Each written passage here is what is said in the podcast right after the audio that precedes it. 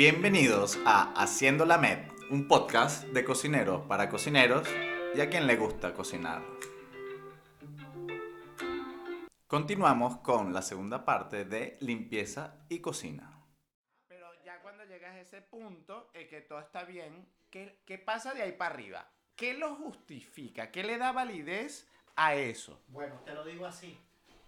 Un empleado insatisfecho que agarras y en una rabieta lo botas y tú sabes que te voy a denunciar sanidad, al Ministerio Laboral y todo lo que tú quieras.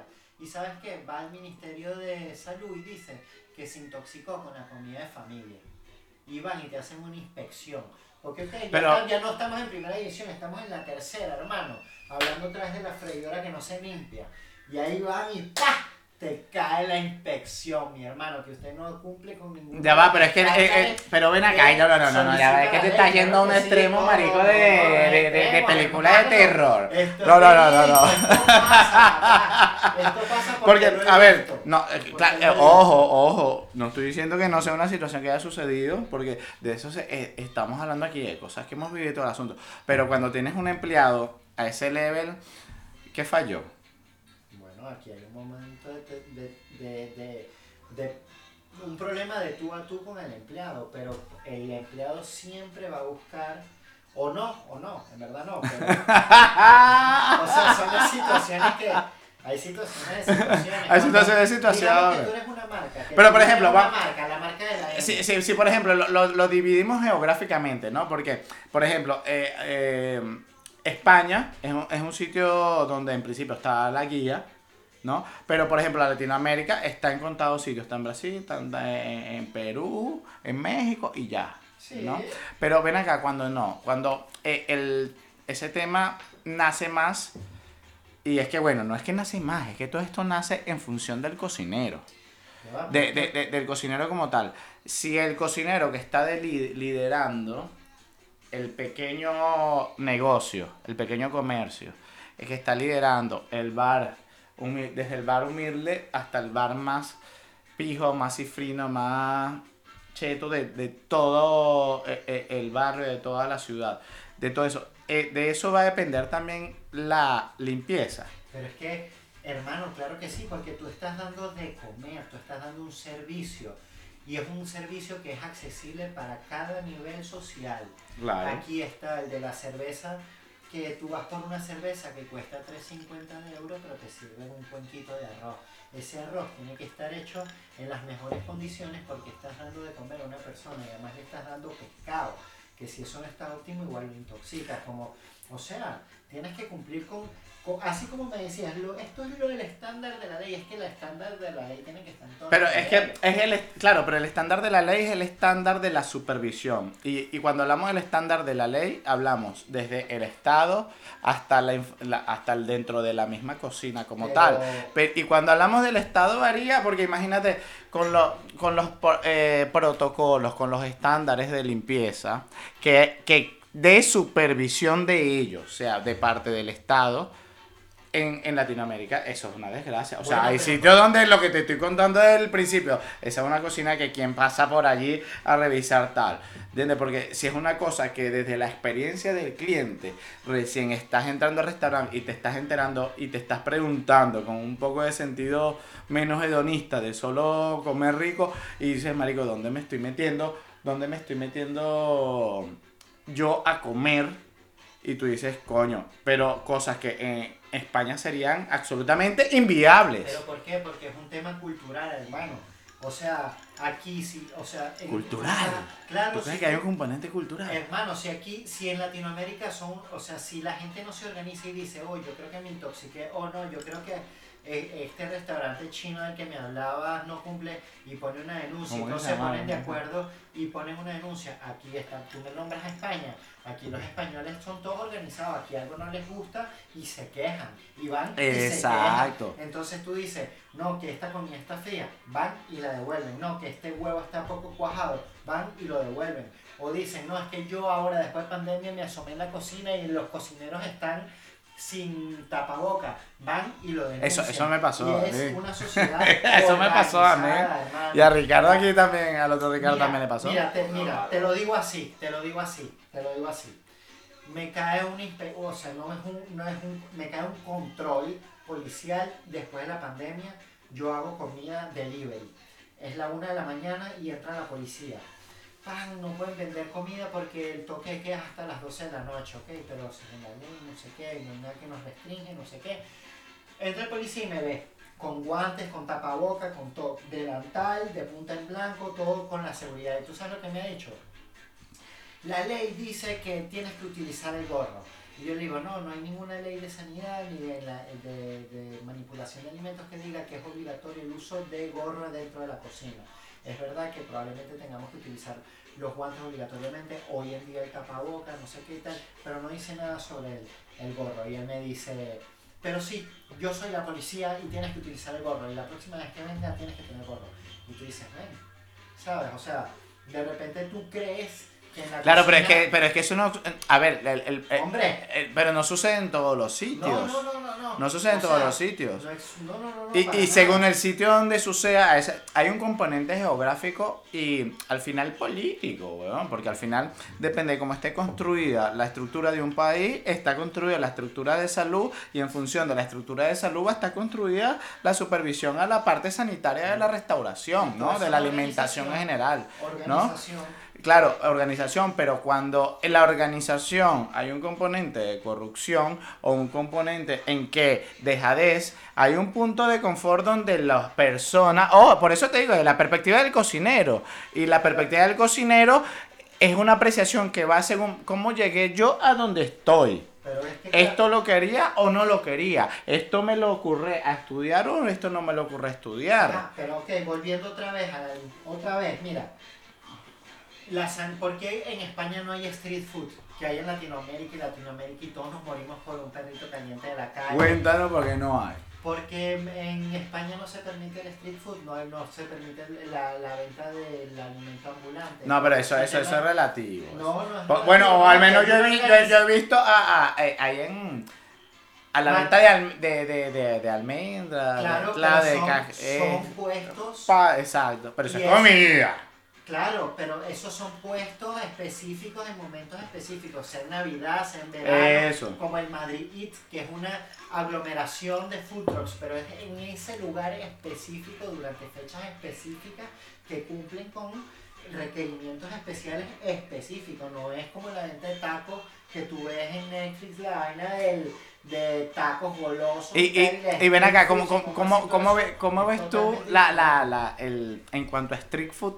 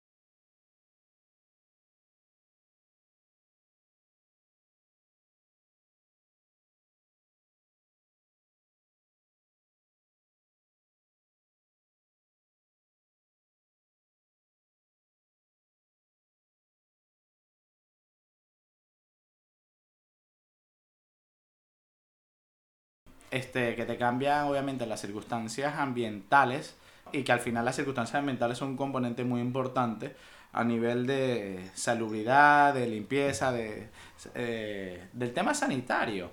Por ejemplo, en Latinoamérica está minada de este tipo de, de comida street food y en Venezuela son famosísimas las hamburguesas. En cada esquina de Caracas hay un puesto de venta de perritos calientes.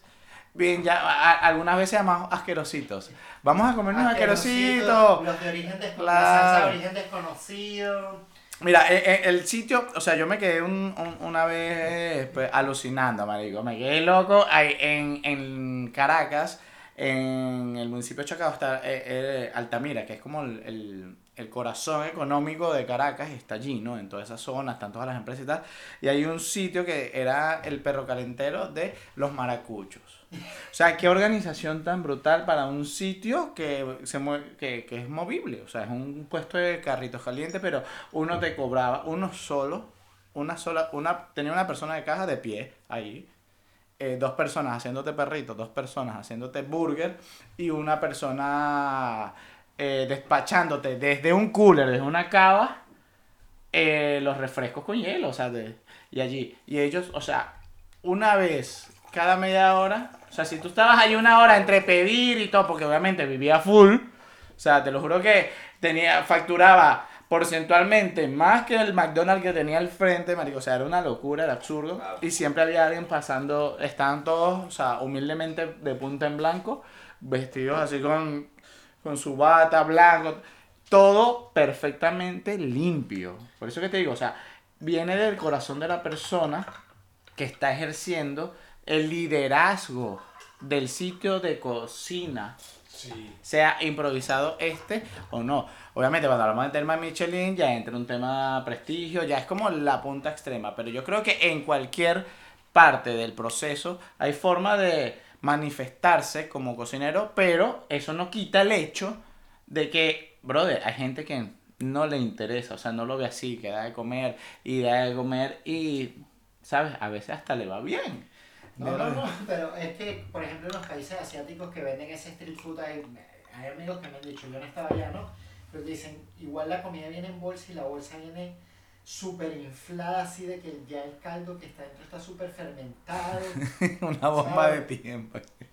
Sabes que no, no hay régimen de, de sanidad, es verdad, pero es lo que tú dices, viene de cada cocinero, de cada establecimiento cumplir con las mínimas normas porque tú al final estás ofreciendo un servicio. Es verdad, en Caracas hay uno en cada esquina, pero son limpios relativamente. Yo me acuerdo en una esquina en la Bueno, bueno. Me, estamos comiendo perritos calientes y me dice, ¿tú le viste el agua donde están flotando las salchichas? El brother, yo le digo, no, el brother pasó una semana enfermo. Pero coño, o sea, tú estás ofreciendo un servicio que pienso que está responsabilidad de cada quien dar un servicio limpio, óptimo, dentro de las posibilidades de lo que tú estás pagando. O sea, tú al final, un perrito caliente en Caracas es, mm, yo hace mucho tiempo que me fui allí, pero yo me acuerdo igual me comía siete, siete perritos calientes, imagínate, men, y el metabolismo, ¡puf!, desaparece esa vaina. Y dice, bueno, son cosas, eh, eh, es, eh. comida muy barata, es callejera, o sea, tú estás pagando por lo que estás teniendo. Y que si vas al mismo señor porque lo conoces, lo ves que es limpio, que es aseado, no sé qué, ¿Cuál, es el, ¿Cuál es el punto extremo desde tu experiencia, de los sitios donde has estado, el punto extremo que digo, este es el sitio en términos de limpieza más exigente donde he estado?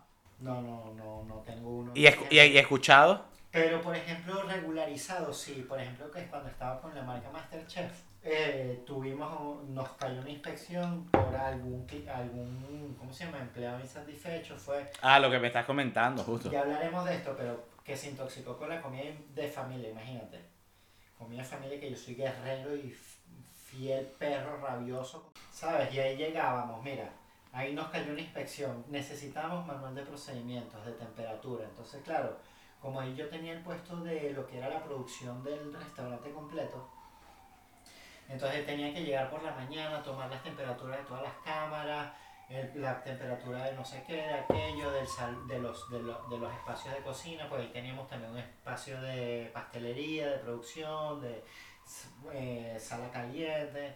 Este, y luego al irte hacer lo mismo, etiquetar todo, fecha, fecha de caducidad, lo que está congelado tienes que darle una, una caducidad según la fecha de elaboración y el producto que estés elaborando, si es un caldo, si es un producto fresco, si es primera, si es congelado, si es descongelado, aquello y lo otro, si lleva trigo, si no lleva trigo. Entonces, claro, cuando tienes una denuncia en salud, en, en- En el ministerio, en el- la, la- la- la autoridad de salud. te hacen un chequeo este periodo, ¿sabes? O sea, que Periódicamente. periódicamente vienen y te dicen, tú tienes que tener una elevación con este las cosas que, este, que están en las cámaras no pueden estar directamente en el piso. En el suelo. Este, tú, por ejemplo, tienes que seguir una eh, cadena de frío, que, eh, de temperatura. que Claro. tienen los productos, tú tienes que enfriar los caldos de, de 100 a 4 grados en menos de una hora, no sé qué. O sea, tienes que tener un régimen este, de, de temperatura, de, de, de, traz- de trazabilidad del producto potente. ¿Por qué? Porque está viniendo una persona que sí, es verdad, así como ahorita hablamos de los practicantes de cocina, de repente es un estudiante de medicina, de farmacia, de veterinaria, tal, que está haciendo este, sus prácticas en este, puntos de control y de peligro y tal. Claro, exactamente enfocado en eso. En eso, exacto, Claro. porque al final las ciencias pueden, o sea, son aplicadas en distintas áreas. Claro, y, y al final es el estudio de ellos lo que nos lleva a esta parte. Eh, exactamente, entonces son muy rigurosos en el tema de que eh, tu almacén de secos tiene que ser solo de secos y toda esta historia, ¿no? Entonces las limpiezas a veces, este, por muy rígidas o no rígidas que parezcan, nos dan disciplina a nosotros para el momento en el que nosotros nos toque tener nuestro propio negocio o ser líderes o capitanes de algún barco, algún equipo. Ya, claro, diga, coño. "Mira, Es que- es que eso- vamos a jugar al 200% doble porque tenemos que cumplir con unas expectativas. ¿entiendes? Exactamente. Y es que entendiendo también desde, desde esa posición, ¿no? Porque el, el criterio va de acuerdo a cada cocinero y entenderá desde la cocina más humilde en que, mira, o sea, con los equipos más, pues, de menor calidad, los equipos o la menor cantidad de equipación o de calidad de equipación, entenderá que, mira, eh, eh, el que está esmerado en función de permanecer limpio, de, de hacer una cocina que nazca de un espacio limpio, pues varía también en función de las posibilidades, ¿no? Porque ahora mismo eh, yo tengo un turno, o sea, yo me tomo un turno semanal para la limpieza general de la cocina. Sin embargo, de, eh, post servicio hay una limpieza ¿no? superficial Claro. de todas las áreas, ¿no? Pero eso igual, como te digo, eso puede trascender a, a ser mucho menos o puede ser trascender mucho más. Y creo que el factor cantidad de personas que estén involucradas va a ser una diferencia importante, no es lo mismo en la cantidad de tiempo, hay una, una correlación entre el tiempo y la, y, la, y la calidad de la limpieza que también está involucrada las personas, la cantidad de la personas cantidad, y la cantidad de tiempo y, y, y, sabes, o sea, un restaurante que tiene una plantilla de 60 personas o de, de 30 personas en cocina, como yo la vi, la viví en Coque, pues nada, la limpieza general se hacía un, un- un- un paseo, ¿no? 30 minutos. Entonces, claro, yo por ejemplo ahora mismo, de acuerdo a las circunstancias también espaciales y la cantidad de equipos que tengo, pues me tomo ese tiempo. Y, pero también he estado en sitios donde es más sencillo porque son, es una cocina súper chiquitita eh, y según con una venta mediana y según vas limpiando pues vas teniendo todo a punto, ¿no? No, y como dice Ricardo, o sea, también depende del número de, de comensales que des. La cocina no se vuelve igual de mierda a 16 personas que así das a 120. O sea, el nivel de grasa De- que se genera en De, de, de, de, es- de restaurante de batalla a restaurante, mira, todo está vendido al restaurante todos los días. Hay pues. que verle la cara. O Claro. sea, ahorita con el tema de las Dark Kitchen yo me las veía duro. ¿Por qué? Porque yo venía a trabajar después de que trabaja otro restaurante que atendía más gente que yo, pero quien se comía la limpieza era yo. Y, y en- términos de Dark Kitchen, había alguien que de, de- del, del espacio que brindaba la, la, la cocina, había alguien que supervisara eso en función del conjunto en general o dependía igual también de cada cocinero. Aquí volvemos a la ley de la selva. ¿no? A la ley de la selva, según el cada quien, el apreciación. cocinero más pitbull es el cocinero que más muerde, pues, o sea, aquí, sí, con, con todo el respeto del mundo, no, perdón, perdón, no. No, pero, pero, pero, bueno. ¿por qué? Pide perdón después, pero no diga, no diga perdón adelante, ¿qué? Pero No sabemos. o sea, de repente yo me comí algunos marrones de limpieza, pero luego iba cortando cabezas por otro lado. O sea, Pues a claro. mí, yo, es verdad, yo me quejaba de los marrones, pero me quejaba de los marrones después quejaba de la cocina de puta madre, limpiecita, porque así como... Dando el ejemplo, dando el ejemplo como debe ser, claro. Tenía que comer alguna cabeza, me la comía completica con patatas y con salsa, papá. Porque esto es así, la ley de la selva. Cuando, ¿Por qué? Porque volvemos, porque cuando el cocinero que está por debajo de ti o por encima de ti está quemado, no va a ponerte la... Ah, encima. y menos si no me está demostrando nada, bro. o sea, que porque tienes que inspirar por lo menos sí. algún respeto, alguna vaina, Sí, porque si no tú te quedas en ese momento que sí. estoy en el sitio indicado. Mm, Sí, pero, ajá, pero cuando tienes la necesidad de trabajar, my, my friend. Ya, ya, ya, ya, ya, ya. ¿Sabes? Cuando Que tienes que bailar pegado. Exactamente. Tienes que bailar pegado. Entonces aquí somos super, supervivientes todos. Y es así, hermano. Yo, amigo de todo el mundo en la cocina, pero en el momento en el que tú me dices o me exiges algo que tú no me estás dando, aquí, bueno. Y- y- ¿sabes? y- Perdón. Yo no, bueno, no soy pura risa. Mira, escucha, escucha, escu- escúchame, y, y en- y vamos, a, vamos a irnos ya a- a- a- al otro extremo, ¿no? Que, que es algo que estábamos comentando, estuvimos comentando alguna conversación porque yo eh, vi un documental de, en Netflix, ¿no? O sea, ya imagínate, está a nivel de Netflix, ¿no? O sea, es un, cocinero reconocido, dos estrellas Michelin, acá en España. Aquí nos estamos refiriendo específicamente a Paco Morales en su restaurante Nur. este, en el que en uno de los planos del documental, que, o sea, el documental es hablar del restaurante, pero hay uno de los planos donde eh, la- el ejercicio de la limpieza, ojo, que no es algo ni, ni que denigra ni que nada, o sea, más bien que a mí me parece una parte fundamental y que me enorgullece y que yo soy parte de ella, o sea, yo todavía soy parte de ella y quiero es algo, un valor que quiero transmitir, ¿no? A todas las personas que, que estén cocinando conmigo, es eso, la, la importancia de ello. Pero hay un momento en que a mí me hizo ruido, por ejemplo, que eh, el plano eh, tenía allí a dos, a, a dos cocineros, ahora mismo con mascarilla, o sea, se notó que es un- una producción post pandemia, y pues arrodillados, pasando trapos, como trapo seco, como para secar el piso. Y yo me cuestioné, brother, me cuestioné, yo, ¿es esto necesario? ¿Qué, qué era necesario? Porque me pongo a pensar, porque es algo que yo no había visto, ojo, y entiendo que sé de restaurantes, importantísimos restaurantes, que aplican esta metodología, pero mi pregunta es, ¿no se puede llegar al mismo resultado? Eh, o, o, o cuál es, por qué es la decisión de que estén de rodillas? Porque mm, cuando yo veo eso, me cuestiono la cosa, comienzo a preguntar y el punto no era que eran esas dos personas que decidieron hacerlo así por una cuestión espontánea, sino es parte del procedimiento. La pregunta es, siendo parte de un procedimiento, ¿es realmente necesario la posición? Porque, ah, y, y ahí me voy directamente, que estar de rodillas es una posición que no es sencillamente amable, ¿no? Pero eh, es, un- eh, es una de las, de las de los cuestionamientos, ¿no? O sea, yo- se, se puede llegar al mismo resultado desde otra posición, es necesario estar allí, secar el piso, o, o- o la producción, el mismo director vio un ambiente y diría, marico, esto hay que, esto hay que, hay que reflejarlo en el docu- documental porque es algo que quizás de su perspectiva no lo había mirado y le admiro y, y le, y dijo, Yo- hay que mostrarlo. Yo no, no, o sea, no quiero ser extremista ni nada. Pero, Entonces, tú ok, eres habla claro. Tú, tú decías Karate Kid, encenar y pulir, pero al final el deporte y el- las artes marciales es un acto reflejo y de repetición y de costumbre. Tú lo haces una y otra vez y una y otra vez y reaccionas y reaccionas.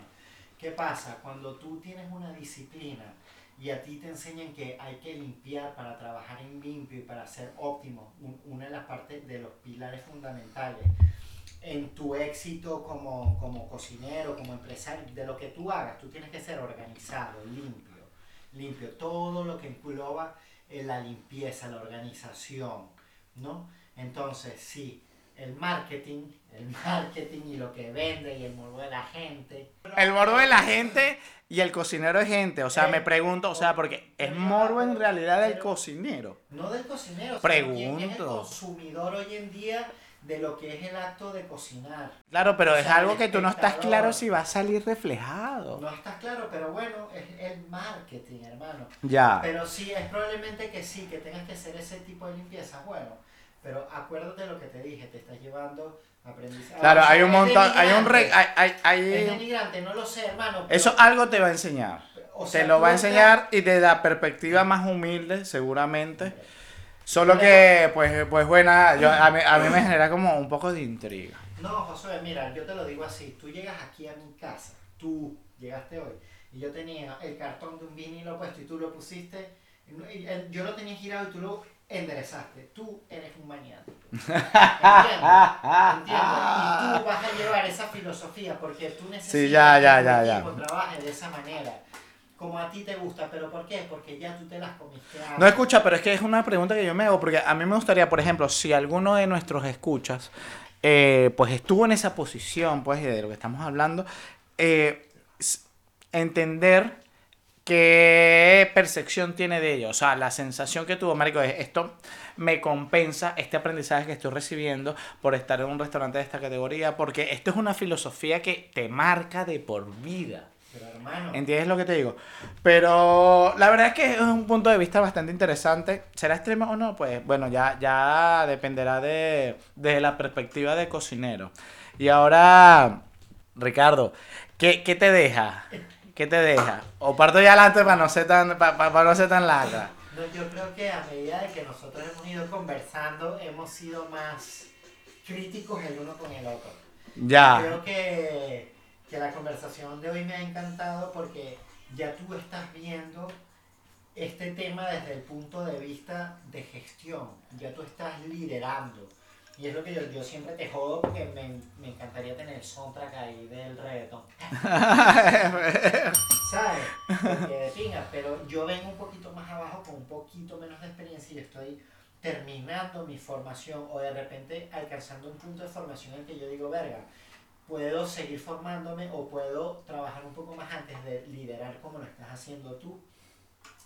Y, y, y creo que a medida que han pasado los capítulos nos hemos convertido en un poco más críticos el uno con el otro porque cada vez tienen, o sea, hay un, hay un punto de vista que choca, ¿sabes? O sea, tú me lo vas a ver porque tú tienes un presupuesto para gestionar todo el negocio, porque el negocio tiene que ir bien, tú vas a cuidar a tus empleados y tus empleados van a cuidar de tus clientes.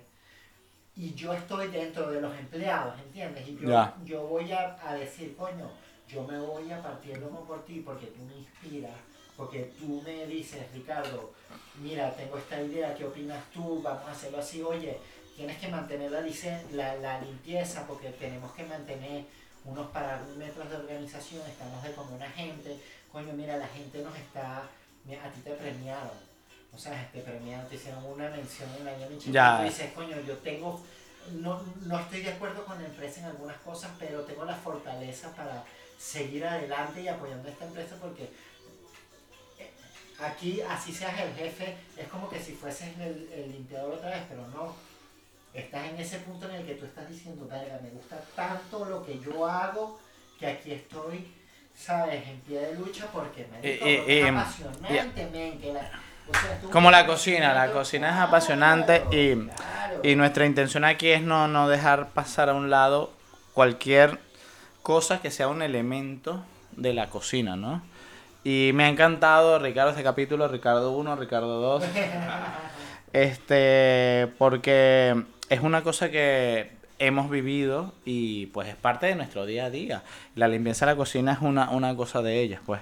Y, lo y, y yo, pensando en ello, lo, lo que creo es que es una, a la hora de crecer como cocinero, eh, el tema de cómo mantenemos nuestras cocinas en cuanto a limpieza, estética, y, pero pensando en hacer un, un espacio limpio desde cualquier perspectiva que, que- se pueda analizar, este, es importante, ¿no? Porque yo creo que un espacio limpio, organizado, parte, fluye mejor la ideas, se tiene claro eh, qué posición tiene inclusive cada ingrediente en el espacio, el concepto que queremos buscar. En un espacio organizado, pues tenemos un concepto claro. En un espacio que no está organizado, pues no se entiende tanto. Porque eh, y, es, y es un tema de limpieza. Así que, pues nada, yo, yo lo que invito y animo a, a todos los oyentes además de seguir a Ricardo, a Ricardo1, ricardo.martínez.com y a, y a espacio.conversa, los invito a hacer una reflexión de cómo pueden no solo mejorar sus capacidades culinarias, tanto creativas, de ejecución, pero también la limpieza tiene que ir creciendo y teniendo un criterio, ¿no? Que, va, que es lo que va a construir al cocinero, ¿no? Tengo, mi criterio de cocina es este y tengo unas ideas increíbles para combinar sabores y tengo unas ideas increíbles pues para liderar la gente, pero también pues tengo una idea increíble para hacer del espacio donde estoy algo más limpio, algo más puro, algo más inmaculado, para que todo lo que salga de allí transmita de forma muy pura, muy filtrada lo, lo que quieres, ¿no? Y eso se transmite también a, al personal y, y, es un reto. Así que pues nada, Ricardo. Amén. Amén. Papá, dale, dale. Muchas gracias a todos nuestros oyentes, muchas gracias Ricardo por este capítulo, salud por ello. Síganos en nuestras redes, si tienes algún comentario, si tienes algo que escribirnos, si tienes una opinión, escríbenos a www.eltallerdericardo.com o a www.espacioconversa.com, allí vamos a estar recibiendo todo. Danos una crítica, danos, danos, danos lo que quieras. Pero danos, pero danos algo. Y pues nada, sugerencias, lo que quieran. Saludos a todos nuestros colegas cocineros y hasta la próxima.